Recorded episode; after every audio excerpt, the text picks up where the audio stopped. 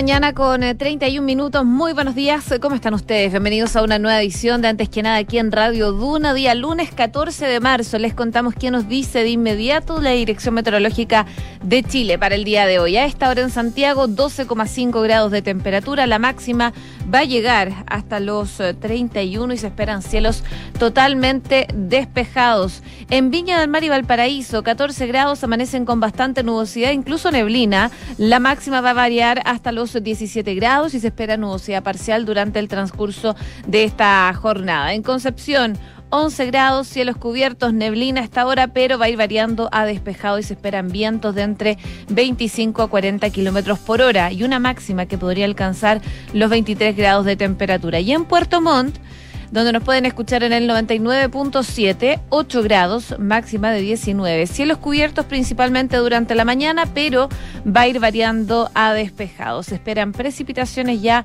a mitad de semana. Eso del día miércoles y jueves podrían volver las precipitaciones a esa zona del país, según lo que nos indica la Dirección Meteorológica de Chile. Hacemos un resumen de las principales informaciones que están ocurriendo en Chile y el mundo en los titulares.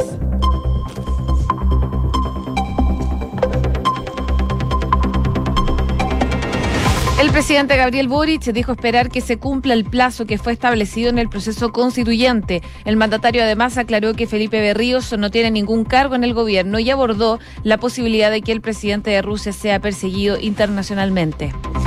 Según la última encuesta Academ, un 57% de los consultados tiene una imagen muy positiva del presidente Gabriel Boric.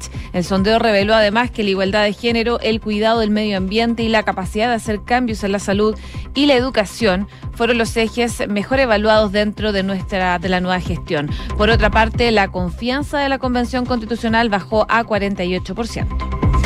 La ministra del Interior, Isquia Siches, va a viajar esta semana a la región de la Araucanía junto a la delegación. El presidente informó que la ministra se va a desplazar a la zona con el fin de poder conversar con las diferentes actorías para que tengamos un retiro ordenado de la militarización.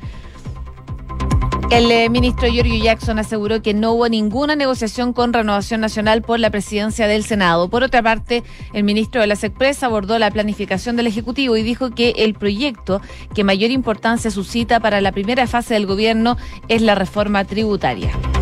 La directiva de la democracia cristiana dio como ganadora a Felipe del Pin como presidente del partido, pero Joana Pérez pidió contar cada voto. La timonel saliente Carmen Frey declaró al alcalde de la granja como sucesor y además afirmó que con su directiva el partido renueva la esperanza de los principios de la democracia cristiana. Noticias internacionales, Rusia le pidió armas a China para apoyar su invasión a Ucrania. Moscú también le pidió a Pekín asistencia económica para paliar las duras sanciones que le ha impuesto buena parte del mundo occidental. China confinó la ciudad de Shenzhen en 17 eh, millones de habitantes por esta nueva explosión de COVID-19. La cuarentena comenzó hoy día y se va a extender hasta el próximo 20 de marzo. Y en el deporte, Alejandro Otavilio no pudo ante Hugo Delien en la final del Challenger de Santiago. El chileno cayó por 3-6, 6-4 y 4-6 ante el boliviano número 101 del ranking ATP. 6 34. Comenzamos la mañana informados en Antes que nada con Josefina Stavrakopoulos. Bueno, finalmente en horario estelar el presidente Gabriel Boric dio varias entrevistas anoche dando cuenta de los principales ejes de los que serán sus cuatro años de gobierno en distintos noticieros del país. El gobernante mm, apareció en la televisión abierta, en TVN, en Mega, en Televisión, en Canal 13 y también en CNN Chile. En una entrevista con el canal de pago CNN Chile, Boric fue consultado por la situación de los llamados presos del estallido, sin descartar un eventual indulto para personas formalizadas por delitos vinculados a estas protestas posteriores al 18 de octubre del 2019. Él ahí lo que explicaba es que no descartaba, los indultos hay que evaluarlos caso a caso, por supuesto, dice, pero yo espero que avance el proyecto que se está tramitando en el Senado y que logremos reencontrarnos, enfatizaba Boric. Acá insisto, esto no se puede ver solamente o principalmente desde el punto de vista de la impunidad, de la venganza, de la revancha. Acá lo que tenemos que lograr es volver a encontrarnos todos los chilenos haciendo alusión a la iniciativa que discute el Congreso y que aborda una amnistía. Boric además destacó que se instruyó al ministro de Economía, Nicolás Grau, para que se avance paralelamente en eh, formas de reparación a las pymes que sufrieron daños, digo, durante el estallido. El jefe de Estado especificó que el tema de los indultos sería evaluado en caso de que no avance la propuesta que se está discutiendo en el Congreso. Y respecto a los casos en que se consideraría usar la herramienta de indulto, eh, según lo que explicó en otro canal, en Mega, hay muchos casos y muy distintos. Decía, hay casos donde no se ha respetado la cadena de prueba casos en donde han habido prisiones preventivas extendidas que después terminan en nada y esos casos no corresponden al indulto porque no hay condena. Eh, él decía que no se puede adelantar a casos específicos que lo van a evaluar cuando corresponda. Por otra parte, también abordó la polémica por el rol del sacerdote jesuita Felipe Berríos que eh, asumiría en el Ministerio del Interior que encabeza el ex senador Carlos Montes.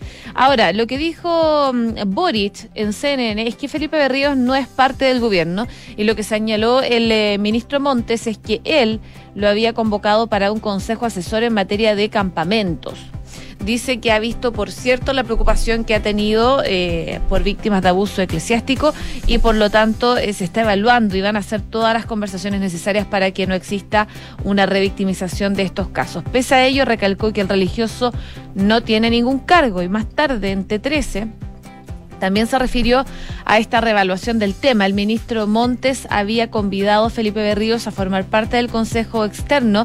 No es un cargo específico y eso se va a reevaluar a la luz de los antecedentes que hayan, dijo Gabriel Boric. Y en cuanto a la convención, por supuesto, tuvo palabras a propósito y dijo que esperaría que se cumpla el plazo que fue establecido para la Convención Constitucional. Sobre el desempeño del órgano constituyente, dijo a Canal 13 que van a ir evaluando según se vaya dando las circunstancias. Dice que ha dado opiniones de contenido todo este tiempo. Uno tiene que ser cuidadoso en las opiniones que emite. No quiero aparecer en ningún caso interviniendo, pero entiendo que tengo un rol. Imagínese dijera ahora, señores de la Convención, ustedes tienen que haría un efecto contrario. Hay muchas caricaturas, decía, eh, que dificultan las conversaciones, comentaba el eh, presidente Boris Amega, y dijo que está fijada la atención en las discrepancias y las propuestas más extravagantes. Y a propósito de la Araucanía, el presidente dio cuenta de su evaluación de lo que ocurre en la macrozona sur y adelantó que la ministra del Interior y Seguridad Pública, Isquia va a visitar la zona. Dijo que acá eh, no hay un conflicto mapuche, como mal se le dice al conflicto entre el Estado chileno y el pueblo de la nación mapuche, que tiene todo el derecho a existir, decía Boric, eh, repitiendo el planteamiento que hizo en el discurso en el Bancón de la Moneda el viernes tras asumir el cargo.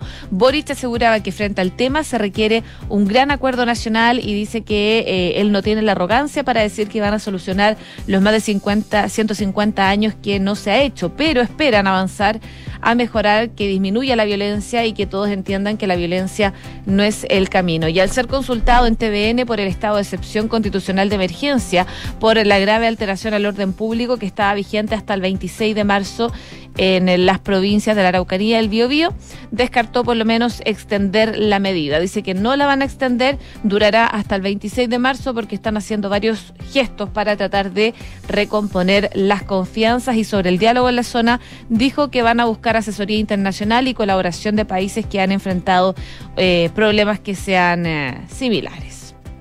6 de la mañana con 39 minutos. Estás en Antes que nada con Josefina Stavrakopoulos. Duna 89.7. Y anoche se dieron a conocer los resultados de la encuesta Plaza Pública Academ, que corresponde al periodo de la segunda semana de marzo, en la que el 57% de las personas consultadas dijo tener una imagen muy positiva del presidente Gabriel Boric en comparación con el 30% que tiene una imagen negativa o muy negativa del nuevo jefe de Estado. Entre los jóvenes, la imagen positiva llega al 64%, 14 puntos más que en los mayores de 55. En tanto, el único segmento donde la imagen eh, negativa supera la positiva es entre quienes se identifican con la derecha un 36 versus un 52%. Por otra parte, los atributos personales que más se valoran del nuevo presidente son el carisma, un 77%, el diálogo y la capacidad de generar acuerdos con un 71%, su cercanía y conocer la necesidad de las personas un 70%. Y en el otro extremo, la capacidad de cumplir promesas alcanzó un 35%, siendo el aspecto peor evaluado de Gabriel Boric. Además, dentro de los atributos y ejes de la gestión que tendrá el nuevo gobierno, se destaca la igualdad de género con un 91%, el cuidado del medio ambiente con un 84% y la capacidad de hacer cambios en la educación y la salud en un 71%. En la vereda opuesta se encuentra la capacidad de gestionar los problemas de inmigración con un 42%, el manejo de la Araucanía con un 39% y la capacidad de enfrentar la delincuencia y el narcotráfico con un 38%. En cuanto a la Convención Constitucional, después de 13 semanas, la desconfianza del organismo supera la confianza. O sea, la desconfianza está en un 50% y la confianza en un 48%. Y aprobar el plebiscito de salida sigue teniendo eh, una tendencia a la baja, con un 42%, bajó dos puntos. El rechazo alcanza un 35%, lo que significa una baja de dos puntos también en comparación a la última encuesta que alcanzó un 37%. Y por otra parte, las instituciones mejor evaluadas por la ciudadanía son bomberos con un 99%, la PDI con un 74% y el registro civil con un 73%. En la vereda opuesta, los partidos políticos, la democracia cristiana tiene un 25%, el comunista tiene un 23% y los bloques del PS, el PPD y el radical un 21%. Parte entonces de lo que destaca la encuesta CADEM durante esta jornada y que, entre otras cosas, da cuenta que el 57% tiene una imagen positiva, muy positiva más bien, del presidente Gabriel Boric. 6 de la mañana con 42 minutos. Estás escuchando Antes que nada con Josefina Stavrakopoulos en Duna.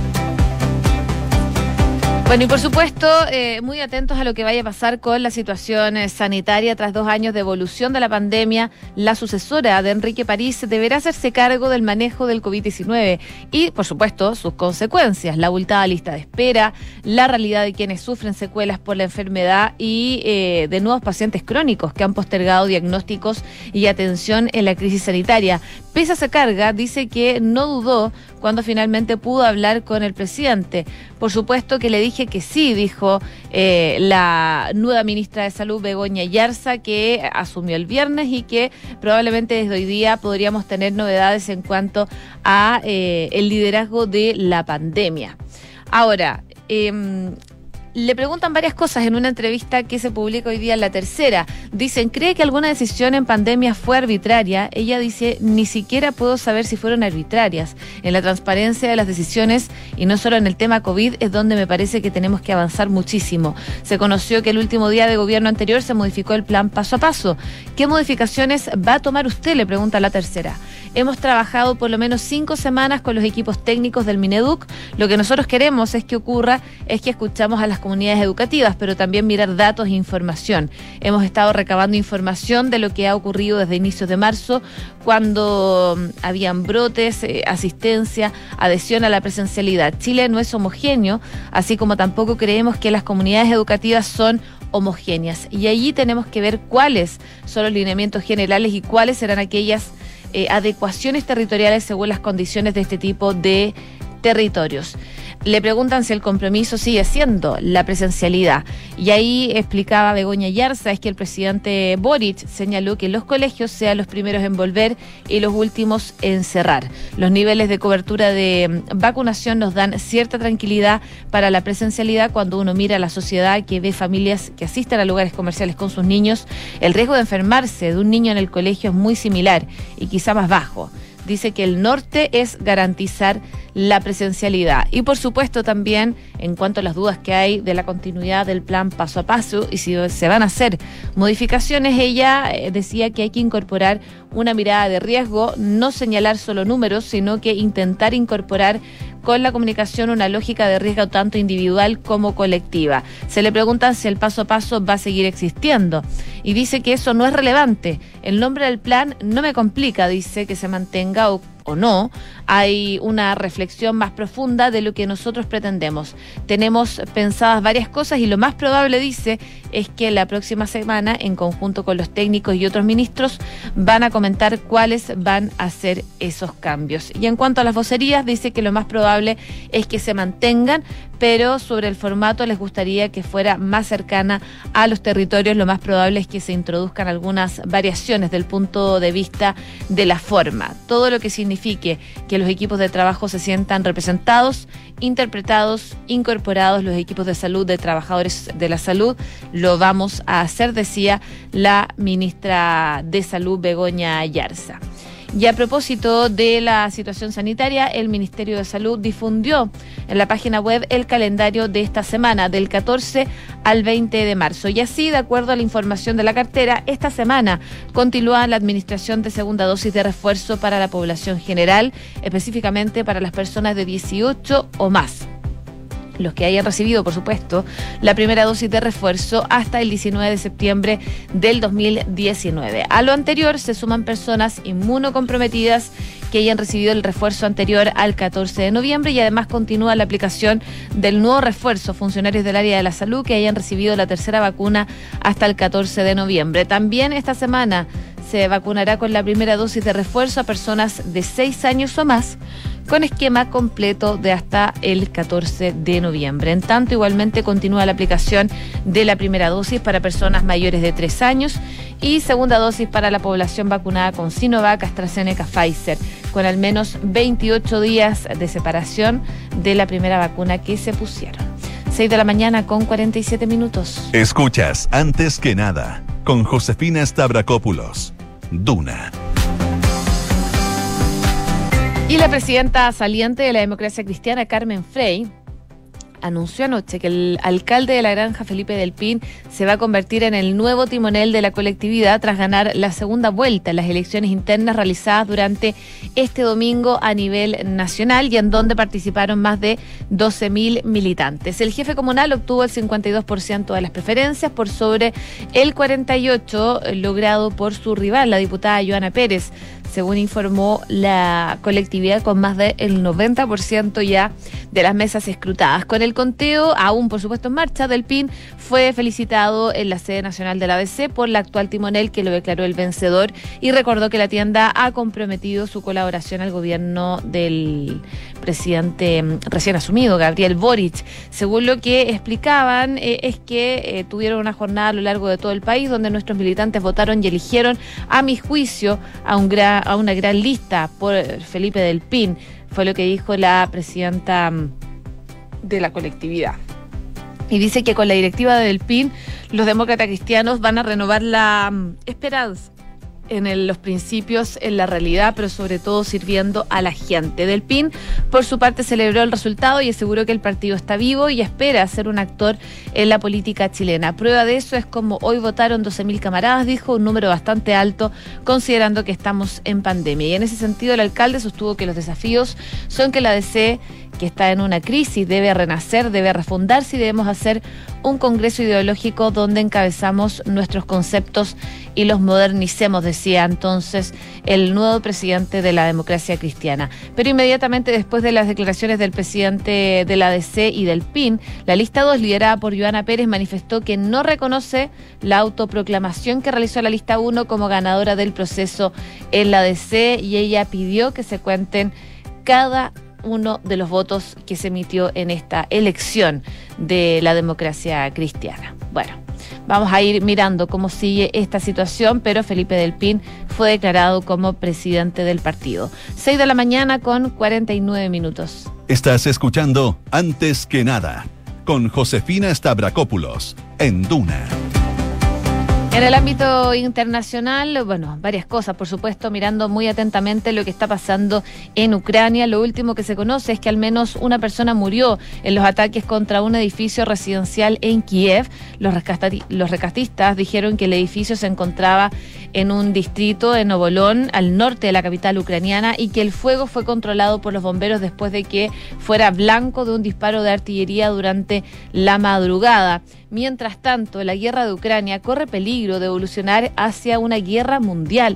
Eso es lo que parece deducirse de la denuncia de Estados Unidos de que ante el fracaso de la invasión, el gobierno ruso ha pedido ayuda militar a China. Washington no ha querido especificar qué tipo de material ha solicitado Moscú a Pekín ni en qué condiciones. Según algunas fuentes de la administración pública estadounidense, la primera petición de armas tuvo lugar el mismo día de la invasión, que fue el 24 de febrero. Sin embargo, China ha negado, por lo menos hoy día, que Rusia le hubiese pedido ayuda militar para invadir Ucrania. Dicen que es completamente falso y que es pura desinformación.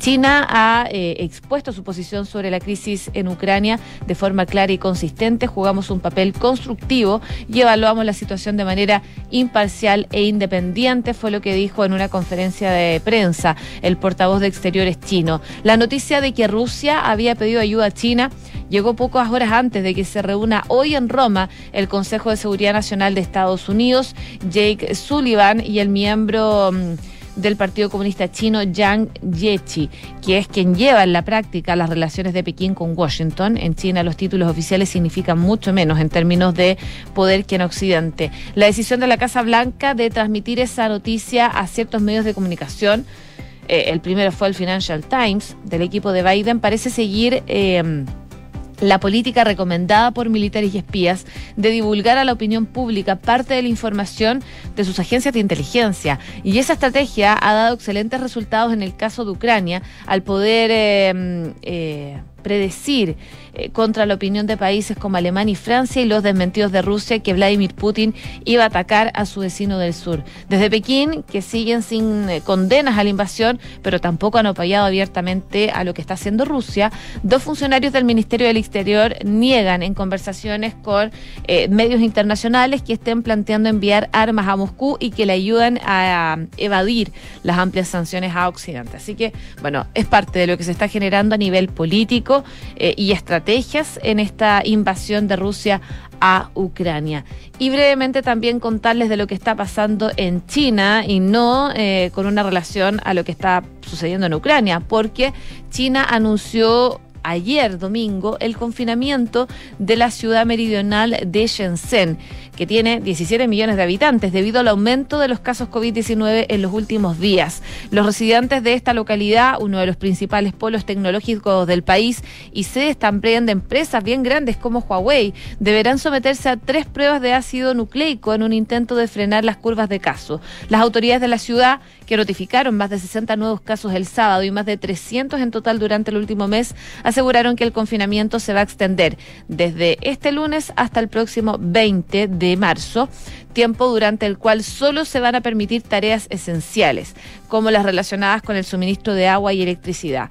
Quienes no trabajen en este tipo de sectores deberán hacerlo desde la casa y deberán también cerrar las tiendas comerciales, a excepción de los supermercados, farmacias e instituciones médicas. El transporte en Shenzhen, vecina de Hong Kong, que también ha visto un dramático aumento de casos durante el último mes, se va a mantener a un nivel básico para que la ciudad se mantenga abastecida. Los edificios residenciales van a permanecer en cuarentena y los habitantes solo podrán salir sin permiso expreso. Así que es parte de lo que se está viviendo en China. En la última oleada de COVID ha hecho levantar las alarmas en China y afecta también la metrópoli de, de, de Shanghai, cuyas autoridades pidieron hoy a los residentes que no salgan de la ciudad si no es estrictamente necesario. 6 de la mañana con 54 minutos. Cifras, mercados, empresas. Las principales noticias económicas están en Antes que nada. En noticias del ámbito económico, eh, hoy día Pulso destaca que más del 70% de los hogares en Chile tiene automóvil y el 30% de las personas prevé comprar uno este año. De acuerdo a un sondeo realizado por CADEM, 71% de los hogares declara poseer al menos un automóvil cifra superior al 63% que se registraba en 2018 y al 53% del 2014. Entre los atributos más valorados del automóvil frente a otros medios de transporte están la comodidad, la seguridad y la rapidez. Y las marcas preferidas según las encuestas son Chevrolet, Toyota, Hyundai, Nissan, Kia y también Suzuki. Es parte de este eh, sondeo que destaca hoy Pulso en eh, su portada. Y también se destaca en otras noticias del ámbito económico que es la temida esta inflación y qué tan probable es que Chile sufra una en 2022, una actividad estancada o decreciendo junto con una elevada inflación, un escenario que despierta por supuesto temores y que algunos expertos prevén posible para nuestro país este año. Sin embargo, hay otras voces que ven este riesgo muy lejano o poco probable. Claramente no hay unanimidad y los economistas difieren en este sentido, pero claro, Chile había estado acostumbrado a cifras de inflación bajas desde el año 2000 y hasta hace pocos meses rondaba el 3% anualizado y la población en el país se había olvidado de lo que es un abrupto encarecimiento del costo de la vida. Sin embargo, ese escenario ha eh, venido cambiando en el último tiempo y ya por razones internas y externas tiene hoy un IPC en 12 meses de 7,8% y de hecho en 2021 la economía chilena registra la octava inflación más alta de la OCTA. Así que por ese sentido igual hay preocupación porque el encarecimiento ha sido bastante, bastante alto. 6,56. A esta hora en Santiago, 12 grados de temperatura. La máxima va a llegar hasta los 31. Y les cuento que sabías que puedes comprar de forma anticipada los servicios funerarios de María Ayuda. Entrega a tu familia la tranquilidad que necesitan y estarás apoyando cientos de niños de la Fundación María Ayuda. Convierte el dolor en un acto de amor. Cotiza y compra en www.funerariamariaayuda.cl.